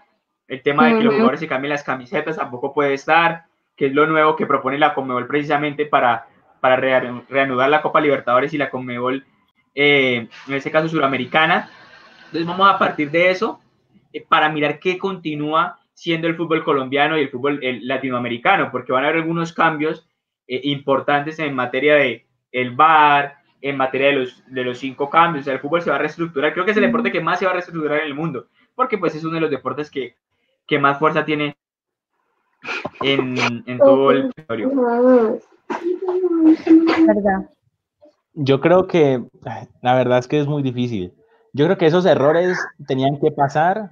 Uy, ese, ese, ese lo celebré, el que es de Harold Bermúdez, lo celebré demasiado. Ah, porque, bueno, eh, soy hincha, bueno, me gusta mucho la selección de Francia y con ese gol clasificamos. Estábamos en repechaje y clasificamos al Mundial de Alemania. Eh, entonces celebré ese gol como nunca, porque estábamos perdidos y no íbamos a clasificar nunca ese Mundial y, Ah, e- y- y a posteriori hicimos la vergüenza que hicimos en ese mundial. Pero, pero no, ese, ese gol sí, sí fue muy, mucho robo. Y hay otra cosa que, que decía Tuelven, si no estoy mal, o Sebastián Clavijo, que era acerca del- de la remontada, la supuesta rep- e- épica remontada del, del Barcelona al PSG. ah, Hubo dos, dos robos, si no estoy mal, un penal que no pitaron o un penal que pitaron y no era, no me acuerdo cómo era. ese. Fue como Pero- un fuera de lugar y un penal que no fue. Exacto, si no estoy mal, creo que el, de- el gol de Sergio Roberto era fuera de lugar, el último. Y Sí. el penal que le pitaron a, a- Messi. el, el- el- el- el error, el error también nosotros como periodistas está en caer en el, el utilizar el adjetivo calificativo de robo porque realmente pues hay, hay errores graves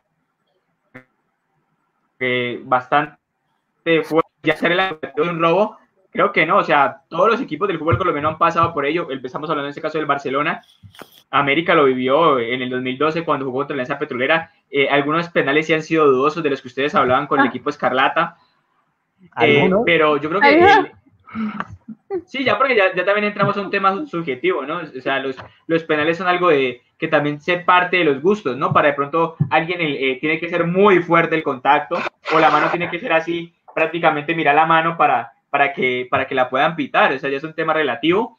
Entonces, eso tenemos que tenerlo en cuenta. Eh, realmente las declaraciones del, del, del árbitro el día de hoy, pues, no, La- la- Creo que la- alimentan el, la, alimentan Sebas, alimentan las pocas noticias que tenemos hoy, porque realmente ya es algo que pasó. de hecho, es por la cuarentena. O sea, o sea, eh, la, la cuarentena pone a hablar a todo el mundo. Habló el Tino, habló Vaca, habló Jackson. Habla todo todos, mundo. todos han hablado, todos han hablado, sí. Entonces, eh, hay, hay algo que también quería eh, comentar, porque también lo leemos a Harold Bermúdez. Ah, no, mentiras. Eh, no sé cuál es el robo de Arabia Saudí a Kuwait. Creo que me están troleando ahí, pero no sé. Pero, pero, pero, por ejemplo, la- la- en la Copa de Oro, lo que pasó con México y Panamá, ese penal que pitaron al último minuto para... no, Eso fue... Siempre beneficiando a los grandes, no les digo pues, siempre, siempre, siempre. Ah, Pero, pero el, el partido del, del Cali, la ida, la ganamos 4-0, solo digo, a Once Caldas, pero bueno, entonces no había por mayor, Ah, mayor riesgo ahí. Yo, yo voy a hacer una, yo voy a decir una cosa, yo voy a decir una cosa. pues, Dígalo. Yo, yo, yo como hincha de cualquier equipo, excepto el nacional, yo en en Once Caldas no nada. Un equipo que tiene una Copa Libertadores y ahí no hay nada que hacer. Nada que hacer. Nada, nada, nada. estoy Lo diciendo más nada. Fácil no, en América o sea, es el bajar- caña es, bajarle caña a, No. a Once Caldas es imposible. Yo lo he dicho, yo lo dije, de hecho lo dije en Instagram Live. Si, si, si, si no está, o sea, por más de que no haya tenido muchos títulos, tiene una Copa Libertadores y eso lo hace mucho más grande que todos los equipos que hay acá, inclusive el América, porque tiene una Copa Libertadores y el América no tiene eso. Y no se Puede la ganó a cualquiera, se la ganó a Boca Juniors. Y aquí Uy, Boca. No se la ganó a cualquiera. El Boca de Yo Tevez, de Schiavi, de Esqueloto, de todos. Es más grande que la América Sí. que estuvo en cuatro y no pudo ninguna. Sí, sí, eso es verdad, eso es cierto. Bueno, muy bien. Hay, hay una, Por aquí, por aquí no sé si- Después, de- después del programa puedes pasar por personal, obviamente, para poder... hay una pregunta, hay una pregunta que hacen ahí en el chat y es ¿qué jugador creen ustedes que ha sido el más favorecido por los árbitros? Neymar. Neymar. Neymar. Sí, Neymar. Neymar, Neymar. Neymar y, y yo y yo también podría hablar Cristiano. Eh, de- Cristiano o sea, Ronaldo. Cristiano y Messi. Cristiano. Para hablar de los tres. Cristiano. Y Messi. Sí, sí, sí. Los- Sí, Pero creo los tres. Para mí, para mí el más, el más favorecido ha sido Cristiano. Cristiano. Para mí. No Yo sé. no sé, yo considero que a veces, a veces, Cristiano. a veces el- al- a Messi, a Messi lo, lo favorecen también mucho por, por mucho, o sea, por un tema, y es que el, el- el favorecimiento que le tiene al Barcelona y más a Messi, el respeto deportivo que le manejan, siento que, que, que es complejo, que, que es bastante amplio. Favorece más a Cristiano. Cristiano porque él se rebota, él si no le hacen caso no, no se pone contento. Cambio Messi sí le da rabia, pero ya es como, bueno, no me pitaron nada, seguimos. Cristiano le reprocha sí, todo el a- partido eso que- de que no le pitó esto como él quería. Y eso que Messi también, ha- o sea, nunca ha tenido como una alteración frente a esas decisiones que toma el árbitro y en una ocasión fue tanto la provocación, no me acuerdo realmente con, con frente a quién fue, que se puso a la par y que todo el mundo se quedó asombrado de cómo Messi había reaccionado cuando él en muchas situaciones nunca se había dejado provocar. Yo creo que un jugador que ha sido muy favorecido también es Sergio Ramos. Ah. Sergio Ramos lo han dejado de expulsar muchísimas veces. Es bastante mm, un jugador que golpea mucho a sus rivales. Ha mermado un poco, ¿no? Está un poco calmado en las últimas, en las últimas temporadas, a diferencia de, Ah, de, de, de, uf, de hace ya, cuando el, triplete de- de- del Real Madrid estaba en su furor, el hacha Ramos. Ah, no, pero él, él va a pegar para toda la vida. Sí, él va a pegar para toda la vida. Eso ya es da- ya de él, o sea. Ay, bueno, yo Yo noto, no. cier- yo noto- yo noto cierta molestia por parte de Valerie sobre el Real Madrid, ¿cierto? ¿Algún, ¿Alguna Sí, molestia? Sí, sí. No sí, me sí, gusta. estoy notando, ¿No estoy notando un poco, un poco de, de, ¿cómo se podría decir? Odio, no quiero utilizar la palabra odio, pero yo que es la que una pequeña lo define. Yo, yo la verdad, la verdad no No siente que alguien que empatía sea por el hincha- Real Madrid. Alguien que sea hincha de ese equipo tan despreciable como el Real Madrid, no, Total, o sea, no, no. No hay Pero forma. bueno. no, normal. Yo creo, entre muchachos, Juli- a muchachos, Julián entonces, si nos vamos a eso, yo ¿Cómo, cómo? O- Ah, que si Juliana tiene algún equipo parte del penal. Sí, me gusta el Envigado, pues de aquí Colombia, y la Juventus y el Liverpool me encantan. Son los como que más El Liverpool está- Liverpool. Y también le gusta el 11 porque ya vivió acá en Manizales. Entonces le, le tiene cariño. Sí, sí, bien, sí. bien. Estamos mal de equipos bien. extranjeros, pero bueno, no, pues es que nada que hacer con ese Manchester United. O sea, Manchester United sin Ferguson no es nada, bailas, Nada, nada que hacer. total. pero sigue, pero sigue siendo el más grande de Inglaterra. es nada. La- la duela. Pero bueno, Bueno, muchachos, vamos cerrando entonces este tema de los árbitros, porque bueno, ya eh, siento que, que- que ya eso es un tema más subjetivo. Hablamos un poco y debatimos un poco de, de eso, de, eh, herimos el ego, herimos el sentimiento de algunos panelistas, de algunos espectadores con respecto a algunos equipos, pero eso era lo, lo que, lo que queríamos. A, a mí me, Y- a mí me mandaron a, a mí me mandaron a que me fuera por ahí, leí, ¿no? Que me fuera. le, le están diciendo que apague- y prenda el modem. Me dijeron que me fuera, por ahí los comentarios dijeron que me fuera. No, eh, pero pues, como el América, volví. Me demoro, pero volví. O sea, me demoro, pero vuelvo. Sí o sí. Después de los partidos de los lunes. Bueno, vamos cerrando eh, este tema, vamos cerrando este tema para que pasemos a algo que nos tocó bastante el día de hoy y fue pues el robo que le hicieron a, a su casa a Lady Solís, la pesista eh, medallista olímpica en la ciudad de Tuluá. La verdad, algo bastante lamentable. eh, de, pues de hecho, ella en algunas declaraciones eh, comentaba pues de que fue saqueada varias cosas en su casa entre ellas cosas materiales, pero lo que más le dolió a ella fue que también le robaron las medallas que ella había conseguido y que ella solicitaba pues de que las personas, eh, más que por, por el valor eh, monetario de dichas medallas, era el valor sentimental que tenía para ella el hecho de haberlas tenido. Pues muchachos, les doy carta abierta para que opinen. No, pues es que la verdad es muy lamentable que en esta época de cuarentena o en cualquier otra, si no estuviéramos en cuarentena, ocurran ese tipo de cosas, porque esas medallas ella se las luchó, las ganó con todo el mérito, y lleguen unos y le quiten todo el trabajo que ha hecho representando al país, y es, muy complicado, es muy triste. bueno, yo digo que por lo menos no le hicieron nada a ella, pero son muchos materiales y pues ojalá se las devuelvan porque, o sea, eso es de ella, no eso es de ella, eso es una medalla, medalla.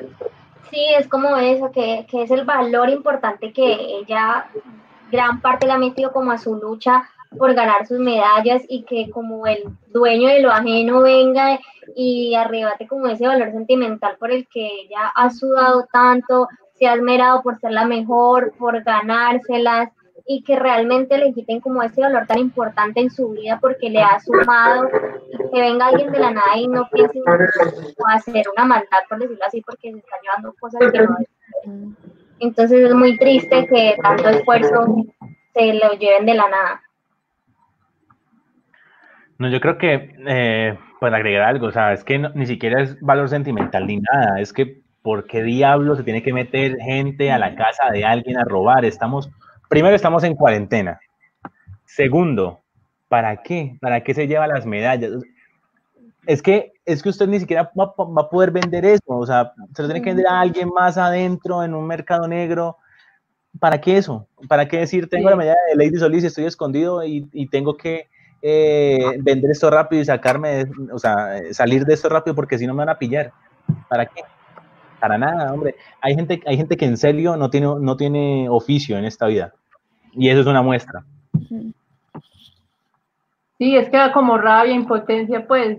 Ella luchó, ella, digamos, toda la vida ha luchado por ser la mejor en un deporte. Se gana las medallas porque la sudó con su frente. La sudó, se esforzó para que venga un imbécil, perdón la palabra, y diga, ay no, yo, yo hagámosle el dañito a la muchacha y nos llevamos los, los premios. Eso no, eso a mí como que no.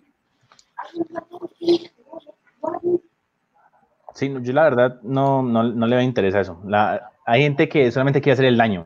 Y, y apuesto, apuesto a que esa gente celebró también esas medallas olímpicas, porque todo el mundo, nosotros, seamos sinceros, nosotros hasta hace ocho años nos ganábamos tres medallas de plata y una de bronce, y eso que raspando. Nos ganamos ya más medallas de oro, somos, somos, bueno, potencia, no, porque nos falta mucho para ser potencia, pero estamos más, pero hay unos que sí, hay unos que sí. Sí, no, obvio, hay deportes en los que somos potencia, pesas nos destacamos, patinaje que no es olímpico nos destacamos, el ciclismo, bueno, muchos deportes. Exacto, pero, pero, pero digamos que a nivel olímpico hay muchos países que nos llevan años de ventaja, China, ah, Rusia, Estados Unidos, Brasil, en fin.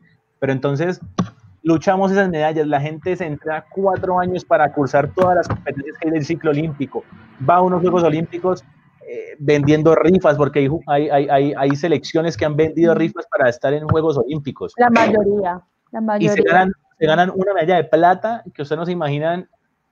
O sea, nada, nada, nada les va a llenar tanto como ver su bandera eh, eh, izada y aún así quedar de tercero, no importa, es que es más, hasta un diploma olímpico es mucho para... Es orgullo, es orgullo. Y, y, se las van a robar porque no tienen más que hacer en una cuarentena, porque no pueden conseguir un trabajo, porque no se pueden poner a estudiar.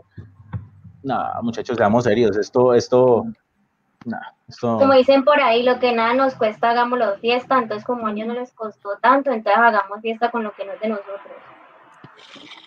Sí. Bastante indignante. Sí, muy triste. Bastante indignante, total. Chicos, bueno, cerrando un poquito este tema de noticias rápida, porque fue algo que impactante hoy, no podíamos dejar de tocarlo. Eh, voy a responder, voy a eh, colocar una incógnita para todos que nos hicieron los comentarios es, específicamente fue Harold Bermúdez, que nos dice, para ustedes, ¿quién fue más importante, más grande? Eh, fue la palabra utilizada por él, Oscar Córdoba o Miguel Calero. Empiezo yo, empiezo yo como, a mi opinión, y me voy por Miguel Calero. ¿Por qué? ¿Por qué digo yo que Miguel Calero? Porque para mí eh, el hecho de grandeza no solamente se, se, debe medir en títulos, aunque sí, yo sé que es una gran, una gran cosa, una gran situación, yo creo que es algo bastante importante, pero para mí eh, se debe medir en otras cosas. Y yo, para mí, para Juan Pablo Quintero, Miguel Calero era mucho mejor arquero que Oscar Córdoba, sin embargo, no tuvo tanta prensa como lo tuvieron los otros dos arqueros que, que salieron con él, que fueron el mismo Córdoba y Padre Dragón. Chicos, les dejo ahí. Porque Bueno, no, no todos, al- no, no todos al tiempo, no todos al tiempo. Bueno, por aquí, por aquí Leo Sebastián Clavijo nos dice que, que Miguel Calero, bueno, yo también espero que, que las personas que nos están oyendo nos, nos escriban también un poco de quién consideran. Eh, Sebastián Rodríguez ahorita nos decía Córdoba, sus, como decían los profesores, y si estuviera el profesor eh, Julio, profe, aquí nos diría, sustente su respuesta. Sino que yo creo que también la gente, la gente se impulsaría, digamos, por, por lo que tú dices, listo. Eh, Córdoba, Eh, americano lo que lo en el equipo Ceneice, Mm. le fue muy bien en el también estuvo en Italia, eh, equipo que la verdad eh, junto a Córdoba lograron grandes cosas en Turquía, al igual que cuando estuvo el campeón de la Copa América 2001, el arquero titular. Para mí no hay ninguna duda que lo que hizo Córdoba es muy importante. Yo creo que hasta si ustedes me apuran por encima de lo que ha hecho Espina en la última época, a pesar de que Espina pues estuvo en los dos mundiales, pero como jugador, como jugador como tal, yo creo que Córdoba eh, ha sido más importante que, que los anteriores. que- Junto a Farid Mondragón sí está un poco en duda, porque Córdoba es campeón del mundo de clubes. En este momento. Ah, Yo, Bueno, yo, Farid fue, Farid fue muy... está llegando como tarde la señal de Sebastián, pero Sí. Eh, tenemos- el internet es malo. esperaremos a ver. un poco, Se poco le de está lag. borrando ahí del internet, pero bueno. El internet No, es malo. eh, Yo pensé que era el mío. Yo voy, yo voy eh, diciendo que para mí Oscar Córdoba es mejor que eh, Miguel Calero. Y ahí va por qué. Tiene dos Copas Libertadores. Además de eso, tiene la Copa Intercontinental, que la ganó con Boca después eh, en el año 2000, y tiene la Copa América. Ha ganado en Besiktas, ha ganado también torneos con Boca Juniors y ganó también con América de Cali. La verdad es que yo no, si vamos a hablar de la- las, las personas, no tuve, no, no, no, tuve el placer de conocer a Miguel Calero, sí conocí a, a Oscar Córdoba y me pareció una excelente persona. Por lo que dicen las personas, Miguel Calero también era un excelente ser humano. Pero para mí, eh, Oscar Córdoba es mejor que Miguel Calero. Pero por un poquito, nada más. Ay, yo no sé, yo tuve esta decisión, que tomar esta decisión en el, en el live que hicimos ahorita. La había escogido a los dos precisamente para mi once ideal de la selección. Eh, no, me pucha, no sé, pero pues yo, en el- yo sigo lo que había dicho en el live, me voy con Oscar Córdoba por lo que había hecho en la Copa Am- América 2001, más porque no cualquier arquero saca una valla invicta en una Copa América, pero después sí que Calero. Yo pienso que Oscar Córdoba, por todo lo que han dicho, porque ha ganado, gana, ha ganado en Argentina, ha ganado en varias partes, y pues la Copa Suramérica, Suramericana, no, la Libertadores, que es muy importante, pues él, él fue también pieza, él era pieza fundamental del equipo de Boca Juniors. Entonces, para mí, Córdoba. Les, les digo, ser campeón con un equipo que tenía un buen, pues un equipo grande como Boca, es mucho más fácil que ser campeón con cualquier otro. Y Pachuca, en su momento, cuando llegó Miguel Calero allá, no era un equipo tan, tan fuerte en, su, en, México como cuando él terminó su carrera. Entonces yo les digo, para mí, eh, cualquier equipo, o sea, es como si nos vamos a hablar de, de, cualquier otro jugador que solamente rinde en equipos grandes y no rinde en equipos pequeños. Entonces, ahí, eh, por eso digo yo que Miguel Calero para mí, por su capacidad como arquero y, su, y como persona, y por, como les digo, por ir a, a, a enaltecer un equipo eh, que de pronto no era tan grande como lo es, como lo es Boca Juniors para compararlo, eh, siento que es mejor, mejor arquero. Es que el problema es que Córdoba estuvo en equipos más top que Calero, pero obviamente los dos son muy buenos arqueros. Bueno, yo les voy a, bueno, cerrando un poquito ya, ya Harold sabe un poco la respuesta de nosotros. Les voy a dejar también un tema aquí eh, complejo, delicado, y no es para que tomemos partido al respecto, sino para que hablemos un poco de qué, de qué piensan ustedes al respecto, y es tema Sebastián, eh, Sebastián Villa y lo que está viviendo actualmente en Argentina.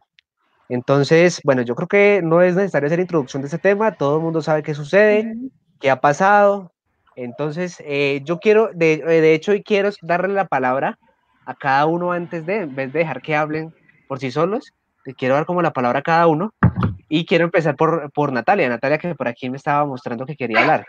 Ah, yo, bueno, yo estaba haciendo como así, pero sí, mira, cuando empezó todo esto, pues obviamente en, esta, en este mundo está más, más palpante el machismo. Sea, digamos, si un hombre le pega a la mujer está mal, y obviamente que está mal, no estoy diciendo que no, pero si una mujer le pega al hombre, no se ve tan grave como se ve que un hombre le pegue a la mujer. Cuando yo me di cuenta de esa situación, dije, bueno, puse dos opciones. Puede que sea verdad, como puede que, digamos, ella esté jugando a de pronto hacerse la víctima o de pronto sea él, pero digamos, si tú ves que Sebastián Villa está mostrando que le están pegando, leí tantos comentarios que decían, ay, no, pero es que le pega y no le pega ni duro, no sé qué. ¿Por qué tenemos que ver que una mujer le pegue duro a un hombre para decir entonces, no, es que no le está haciendo nada? Es que igual está faltando el respeto a un hombre. Por ser hombre no quiere decir que entonces la mujer tenga derecho a pegarle, porque soy mujer y lo veo de esa manera. Pero si vemos el lado contrario, entonces Sebastián Villa le pegó a la mujer, entonces ya grave, patán, grosero, no sigas en el fútbol, sáquenlo, de, sáquenlo del boca, eh, mil cosas. Pero no sabemos en el fondo qué pasó, ni si, si ella fue quien eh, lo, lo golpeó a él y fue su manera de reaccionar que no es la correcta, pero estamos siempre en un mundo tan machista que entonces si la mujer le pega al hombre no pasa nada y yo no lo veo bien porque tanto como nosotros tenemos derecho, los hombres también tienen derecho y tiene, y tiene que haber un respeto de, la, de parte a parte, pienso yo. Listo. Bueno, Natalia, gracias. Eh, Sebastián Rodríguez, tu opinión al respecto. Vamos a ver si el internet me deja que está complicado el día de hoy. Bueno, vamos a, tomar las palabras que dice Natalia. Creo que eh, el, para el entorno de las personas no es la misma importancia una agresión de una mujer hacia un hombre, no tiene la misma importancia. Eh, si, usted, si, uno, si, un hombre denuncia algo así, lo tratan de cobarde. Lastimosamente todavía tenemos esos tabú de que si un hombre denuncia una agresión psicológica o, o física, eh, el bullying, o sea, yo no me imagino un hombre publicando un video de que la mujer le está pegando, o sea, lo destruyen en redes sociales. Entonces, el tema de Sebastián Villa, yo creo que fue agresión por parte y parte. Creo que uno de los dos eh, tomó la iniciativa de denunciar al otro cuando los dos son culpables y ambos salieron perjudicados. Yo creo que ese tema para mí va a quedar eh, rápido porque fue agresión por parte y parte pero sí debemos cambiar un poco la, la, mentalidad de entender que por qué también no pensamos en que de pronto fue la mujer quien agredió al hombre, sino que el hombre por un tema social, un tema como de, de, de, de que lo juzguen no va a denunciar. O sea, yo no creo que si a uno de ustedes dos la, la, la, la novia le pega, usted no lo va a publicar en redes sociales, o sí. Dígame la verdad. O sea, no creo que lo haga. O sea, no creo... eso, eso es delicado. Eh, bueno, Juliana Fernández, cuéntanos tu opinión al respecto. Eh, pues como decía Natalia, eh, no debe haber agresión por ninguno de los dos lados, pero pues yo no sé, eh, no somos, no estamos ahí viviendo con ellos como para decir, ay no, Villa es un, bueno, porque yo, ah, pero cuando vi las fotos de ella, yo siempre sé, es un maldito, me regué pues por eso, pero ya después dije, Juliana, falta la versión de Sebastián, tienes que mirarla y ahí como que tomar partido o pues ahí ya tú dar tu opinión, pero en ese momento yo siento que pues que en ninguno de los dos casos tiene que haber agresión, pero o sea, también la, la, novia con la que vives dijo eso y una ex también reclamó, entonces ahí, ahí uno ya no sabe como que bueno, entonces si Sebastián dice que no le pegó a ella, pero sale una exnovia y dice que sí, que terminó con él porque le pegó a uno qué hace, entonces uno esperar que digamos que se dictamine lo que pasó y se llegue a algún punto y que pues se solucionen las cosas. Pero para mí Sebastián Villa no más en la selección. Gracias por tu opinión. Juan Sebastián Gallego, opinión de esto, de ese tema. Dios mío, yo la verdad no quisiera opinar de esto eh, en cuanto a quién, a quién creerle o a quién no. Hay un comentario de Juan Esteban Lizarazo Quintero que dice, eso termina siendo una construcción social, te dice que los hombres no lloran con algo que decía Sebastián Rodríguez. Eso viene desde mucho antes, ¿no? Diciendo, ah, no, es niña, entonces el baby shower va a ser azul. Ah, no, es niña, eh, niña, entonces el baby shower va a ser rosado. Eso hay que acabarlo. Esas cosas de que los hombres no lloran y que entonces el azul es para los niños y el rosado para las mujeres, no, eso ahí ya estamos en el siglo XXI, ya estamos madurando un poquito la mente, ya tenemos que tener claro que, que los hombres también pueden denunciar que las, que las mujeres le pegan y viceversa, y que nada de eso está bien, y que no porque uno le pegue al otro o la otra le pegue al otro está bien, nada de eso. Eh, por otra parte, acusar a la gente desde nuestro punto de vista es muy fácil. Justificar a la gente desde Twitter, desde Instagram, desde YouTube, desde redes sociales es muy fácil. Hay que esperar, ver qué dice la, justicia. Creo que a veces sí es buscar un poquito de batalla porque han sucedido casos, no estoy diciendo que ese sea el caso, pero que las agresiones suceden tiempo atrás y demasiado tiempo atrás y al final lo terminan ventilando porque el jugador vive un momento de fama o porque al revés, porque entonces la mujer es una supermodelo y está en su, en su tope de, fama y entonces al marido le han pegado, entonces lo publica para que se caiga esa fama y, la envidia es algo muy bravo. Entonces, yo creo que juzgar ahora es muy fácil, hay que ver las evidencias que, que tiene la justicia, hay que ver eh, cómo, cómo transcurre la investigación y cerrando un poquito este tema, yo creo que hay que esperar a ver qué, qué pasa con la justicia.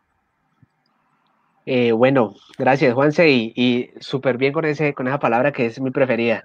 Sí. Eh, Valerie, tu tema, tu tema al respecto, tu opinión al respecto de este tema. Es que yo, yo, como yo, bueno, yo ya me visto que es complicado por el hecho de que ella lo hizo muy público y ya vio de una eh, decir, él me golpeaba, él me golpeaba, él me golpeaba, él me golpeaba y ya no aguante más, por eso decidí hacerlo público. Yo creo que ese tipo de cosas, y más siendo Sebastián Villa, un futbolista, le dañó obviamente la imagen completamente. Yo ella más bien como que hubiera hecho eso como a la escondida, sin que fuera tan público, porque obviamente los dos quedaron súper mal, porque Villa tiene pruebas, ya, ya, tiene pruebas, y ya los ex dijeron que él también les pegaba, les pegaba, entonces hacerlo tan público también pues no fue un muy buena decisión que digamos, pero pues sí toca explorar a, ver qué dice la justicia, porque ninguno, pues, ninguno se merece pues que otro lo golpee, la verdad. Totalmente. Bueno, eh, para lo que yo pienso al respecto es que primero las pruebas no son suficientes de ninguna de ambas partes, porque no se sabe qué pasa de puertas para adentro, como decían acá. Otra cosa, lo que, otra cosa que, me parece y es que en redes sociales, eh, el, como la forma de juzgar que se, que, se está manejando como en redes por esta situación, siento que se, se ve más por un por una intención de que no quiero ver que eso le pase a alguien cercano o que no quiero que eso me pase a mí. Entonces, eh, nadie, pues entre nosotros, yo creo que los que nos escuchan, las personas en redes, va a creer que eh, pues nadie de la familia de uno, sea hombre, sea mujer, sea de la manera que sea, sufra una situación así.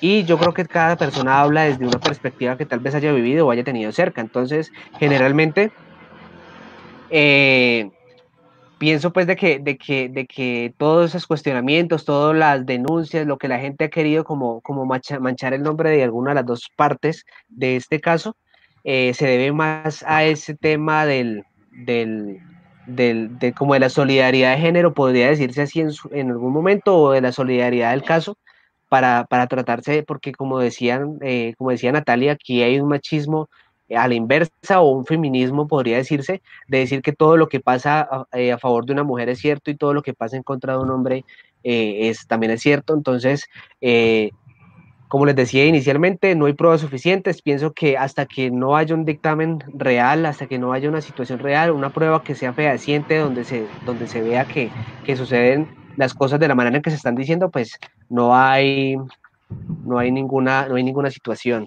no hay como un dictamen y, pues ninguna decisión para tomar. Eh, por aquí nos decían un poco del, del, del, tema de Wilson Morelos en Europa. Yo creo que eso lo dejamos ya para un próximo programa porque ya, ya estamos un poco pasados de tiempo. Pero no sin antes, eh, lo prometido es deuda. La sorpresa que le tenemos para, para, el día de hoy es algo que, que hemos venido trabajando fuertemente desde el equipo de Criterio y queremos compartir esta parte para ustedes, nuestros seguidores, para todas las personas que nos escuchan y ahora van a tener la oportunidad de leernos porque a partir de hoy se lanza la página criteriumdeportes.com, donde cada uno de los panelistas va a tener la oportunidad de escribir notas al respecto de la actualidad deportiva, así que no se lo pierdan, síganos en nuestras redes sociales, arroba criteriumdep, en, tanto en Instagram como en Twitter, y no se pierdan esta nueva página que está súper interesante, va a tener muy buenos temas, y, y que no, es para que los, los, nos sigan y estén ahí pendientes. ¿Qué piensan ustedes, chicos, de, de esta sorpresa? Ya, ya está montada, es que apenas la vayamos a empezar a hacer, ¿no? Ya está montada cada una de las personas que está ahí tiene un perfil ya creado con una foto, una frase, la edad, de los gustos deportivos que tiene. Así que no se sorprendan las panelistas eh, de abajo, que ustedes también tienen su perfil, al igual que Natalia. Así que ahora les envío el enlace. Es la sorpresa que teníamos. Venimos trabajando desde hace algunos días. También eh, tuvimos eh, una charla con tesorería y contabilidad, pero ahí vamos, ya se hizo la inversión y esperamos que sea del agrado de todos. Súper bien, y claro que sí, pues Criterion va por muchísimo más porque este equipo va con todas. Sí, no, bueno, eh, bueno, chicos, entonces vámonos con un comentario de despedida para ya cerrar este exitoso programa número 5. Valery, tu comentario de cierre. Pues eh, no, otra vez un placer estar aquí con ustedes hoy, tanto en el en vivo como, como por acá por YouTube. Pues no, no esperaba estar hoy, en, eh, hoy, pero pues fue una urgencia pues que me pidieron el favor. Entonces, pues bueno, aquí estoy, me divertí mucho, me reí mucho con los comentarios, con ustedes, unos temas muy chéveres y bueno, nos volveremos a ver. Súper, Valerie. Sebastián Rodríguez, comentario de cierre. Bueno, eh, muchas gracias para toda la gente que se conectó, la gente que, que, estuvo ahí también en el chat. Todos los comentarios son valiosos, son positivos para todo lo que leemos nos, nos, nos aporta. Eh, hoy tuvimos muy buenas interacciones, esperamos tener invitados sorpresas el día sábado. Eh, y bueno, que nos sigan en nuestras redes sociales y pues estamos de estreno con nuestra página web. Natalia, cierre de tu de este programa. Bueno, yo contenta, ya que no pude estar en martes, pero aquí estoy, volví. Eh, pero no, estoy súper contenta porque han llegado personas maravillosas a nuestro equipo, que también se han mostrado. Entonces, hay la idea que poco a poco pues vamos mostrando toda nuestra parte de nuestras panelistas como nuestro equipo y esperando que el siga creciendo, que ustedes sigan compartiendo nuestro en vivo, que sigan nuestras redes sociales y que sigan, por supuesto, súper activos aquí con nosotros. Gracias, Nata. Eh, Juan Sebastián Gallego, cierre. Cierre el programa. Bueno, cierro. no, mentiras. Bueno, la verdad, eh, una última noticia, y eso creo que lo podríamos tratar después, y es lo de Chris Froome, que hay varias cosas que se están rumorando por ahí en el entorno del Ineos a, a raíz de, pues, el equipo que llevaría al Tour de Francia. Se rumora que puede ser eso lo que genere la salida. Eh, no, es que le llegó un toque tarde, ¿no? Es que profe puede ir al baño, ya se fue el profe hace rato. Pero entonces, eh, a raíz de este equipo que llega al Tour de, eh, al Tour de Francia Líneos, que tiene a Richard Carapaz, que tiene también a Egan Bernal, que tiene a varios capos dentro de sus equipos, y a esto a Chris Froome no le agradaría tanto. Y la otra versión que se rumora es la del dinero, el tema monetario que no le agradaría nada a Chris Froome. Pero eso ya lo tratamos entonces el sábado a las 6 de la tarde eh, iba, a hacer una. Ah, bueno, eh, lo de. Otra vez comentó Talero, no sé si se lee así, lo siento. Que si tratamos más tecnológicos, solamente es que pregunte, nosotros nos informamos, nos siguen también en las redes sociales, ahí también pueden preguntar, hacemos a veces preguntas eh, y respuestas, ahí nos pueden también preguntar lo que quieran. Eh, y lo dijo Juan Pablo cuando estábamos cerrando la entrevista con, con Julio Profe. Este programa no es solamente deportes, también hablamos de música, hablamos de gente que ya está en este medio, en el medio de YouTube. Eh, bueno, y más invitados sorpresa tendremos a, a lo largo de, de, estos programas que tendremos, no solamente la cuarentena, después de eso. Unirnos con los halagos que todos han tenido a Valerie, que no. han estado... La, la fanaticada. No, y déjeme, seguro que de verdad me da mucha gracia, porque es que de verdad son muy chistosos. O sea, Valerie te aclamaban mil veces y ahora, y ahora me dicen a mí que no tengo el WhatsApp de Nat para una tarea. ah, no, a mí ahorita me lo pidieron mucho también por, por Instagram, pero no, no, no. Ah, sí, ve que la verdad. Se lo, se lo tienen que ganar, se lo tienen que ganar. Muchachos, No, muchachos, ganar. una acotación para todos nuestros seguidores. Si, nos, si se suscriben, si nos siguen en ambas redes y están pendientes del programa, algo podemos de hacer al respecto. Ay, Algo, algo podemos hacer al respecto. Mi llegamos. Si llegamos a mil seguidores en Instagram, eh, Gafi- eh, Sebastián Rodríguez se, se rapa. Puede ser, ¿por qué no? Vale, Juliana, Juliana, comentario de cierre. Bueno, muchas gracias por la invitación. Espero que todos los oyentes y a los que eh, les haya gustado el programa. Muchas gracias por la invitación y nos estamos viendo y oyendo en un próximo programa. Gracias, Juli. Bueno, a toda nuestra audiencia, gracias por estar conectados. Un saludo a todos los que nos, nos, eh, con los que interactuaron nosotros hoy. Estuvo bastante interesante la charla. Eh, espero que les haya gustado. Nuevamente, eh, nuestras redes sociales están abiertas. La página también tiene eh, contacto. Dime, Juanse. No, dos cosas, las últimas. Los videos quedan guardados, o sea, no se borran, pueden verlos, pueden escucharnos a través de Spotify, pueden revivir los capítulos.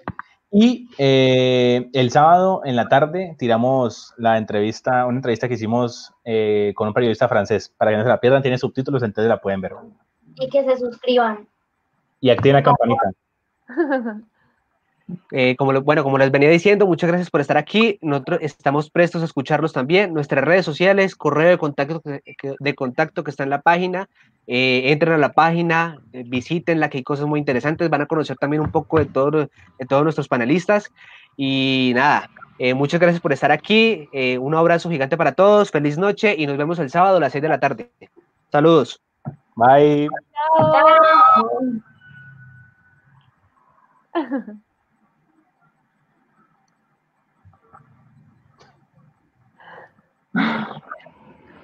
Si funcionará.